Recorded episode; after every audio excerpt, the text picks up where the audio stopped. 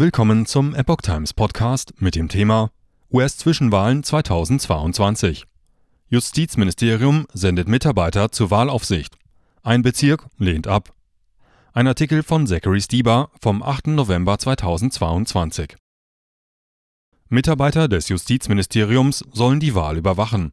Nicht jeder Wahlbezirk im Land scheint darüber erfreut. Die Hilfe ist nicht überall erwünscht. Das US-Justizministerium hat am 7. November angekündigt, die Stimmabgabe bei den US-Zwischenwahlen am 8. November in 24 Bundesstaaten zu überwachen und Mitarbeiter in verschiedene Bezirke zu schicken. Seit der Verabschiedung dieses Gesetzes im Jahr 1965, Zitat, hat die Abteilung für Bürgerrechte regelmäßig Wahlen vor Ort in Gerichtsbarkeiten im ganzen Land überwacht, um die Rechte der Wähler zu schützen, begründete das Ministerium die Maßnahme. Die Abteilung für Bürgerrechte nimmt auch landesweit Beschwerden aus der Bevölkerung über mögliche Verstöße gegen die Bundeswahlgesetze über ihr Callcenter entgegen, heißt es weiter. Die Mitarbeiter sollen darauf achten, dass Wählern Zugang zu den Wahlen gewährt wird und niemand vor Ort eingeschüchtert wird.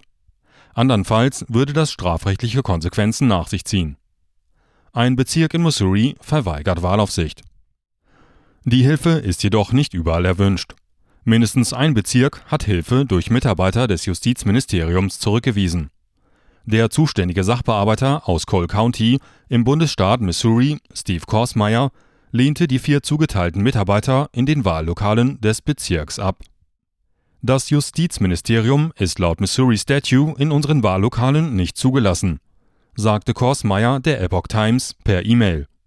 Er berief sich auf das Staatsgesetz, in diesem sind alle Personen aufgelistet, denen der Zutritt zu Wahllokalen gestattet ist.